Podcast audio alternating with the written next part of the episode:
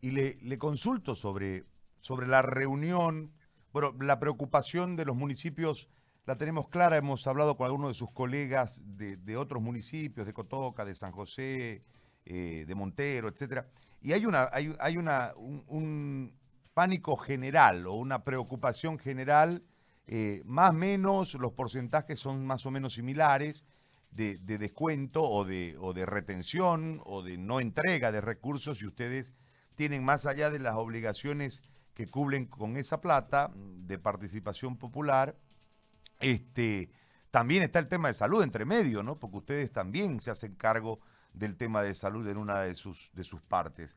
¿Cuál fue la conclusión de la reunión? ¿Cómo fue la reunión? Si nos puede explicar, alcalde, le agradezco mucho por atendernos. Buen día. Muchísimas gracias, Gary, desde acá del municipio de San Carlos, un saludo y gracias a Dios tuvimos la oportunidad de estar en la ciudad de La Paz y poder comunicarnos con el ministro de Economía y Finanzas para ver la problemática que tenemos todos los municipios. Mi municipio es uno de los que está en liquidez y vemos pues que realmente y sabemos también que el tema no entra en recursos al gobierno nacional y lo que entra se distribuye. Pero le hemos pedido una alternativa al ministro de Economía y Finanzas para que vea la posibilidad de inyectarnos recursos.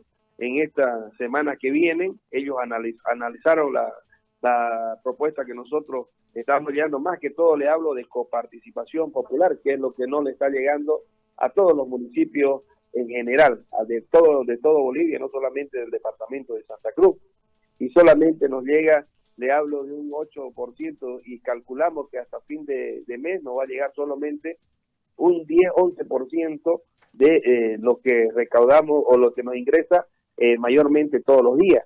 Entonces, ¿qué es lo que le hemos pedido explícitamente al ministro de Economía y Finanzas? Que vean la posibilidad de inyectar más recursos y que en el transcurso de los otros meses que vienen hasta diciembre se nos nivele.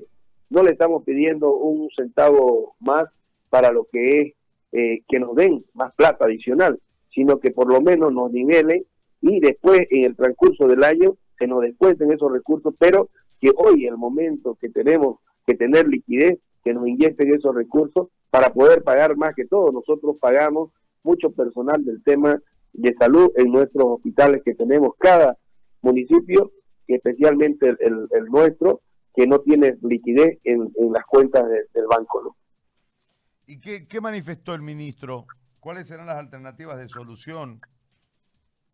Hay varias propuestas de, de, solución, pero mayormente para los municipios que tienen algunos recursos que no lo están utilizando, ¿no? Pero hay otros municipios que la figura es diferente, que ya no tenemos liquidez en las cuentas, que hemos nosotros ejecutado todos los presupuestos de acuerdo a los proyectos y programas que teníamos, pero también hay otros municipios que tienen liquidez de 3, 5, 6 millones que no lo están tocando y la ley y el decreto es claro, que tienen que reajustar su TOA y esos recursos que tienen inyectarlos a lo que es el COVID o a lo que es toda esta pandemia.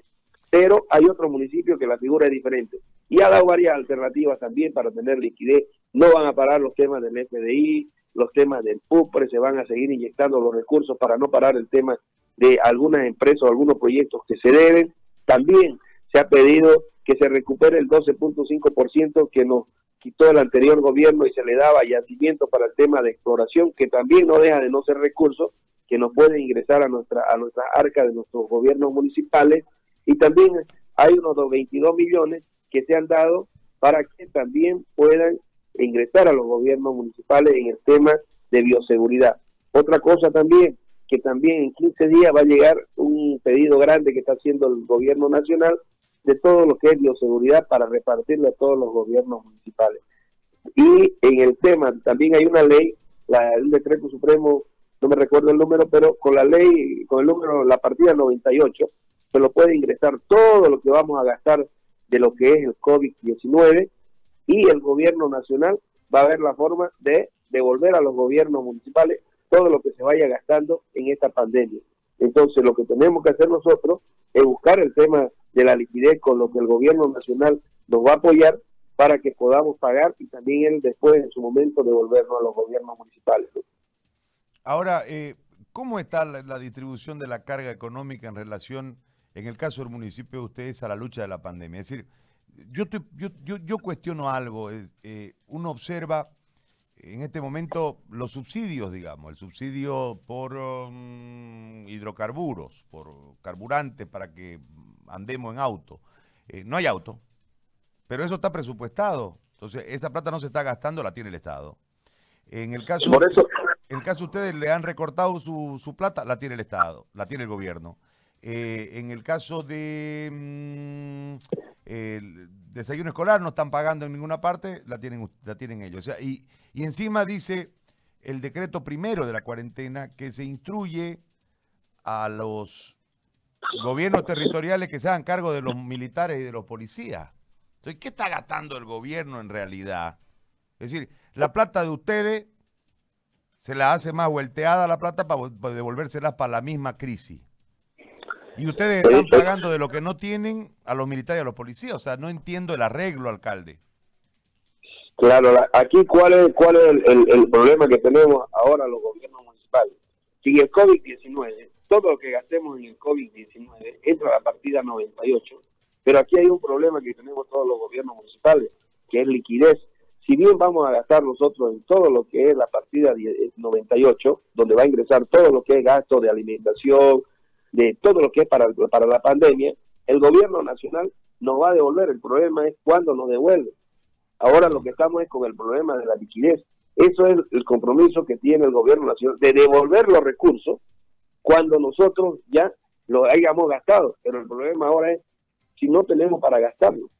Esa es la cosa. Sabemos de lo que usted me está diciendo, de, de los otros recursos que estaban presupuestados, el gobierno nacional tiene que gastarlo.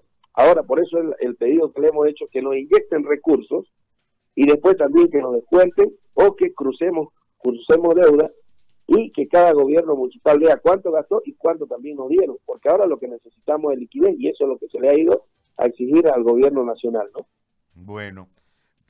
Alcalde, le agradezco por conversar con nosotros en esta mañana, ha sido muy amable, muy clara la explicación además de cómo fue la negociación con el ministro. Muy amable, gracias.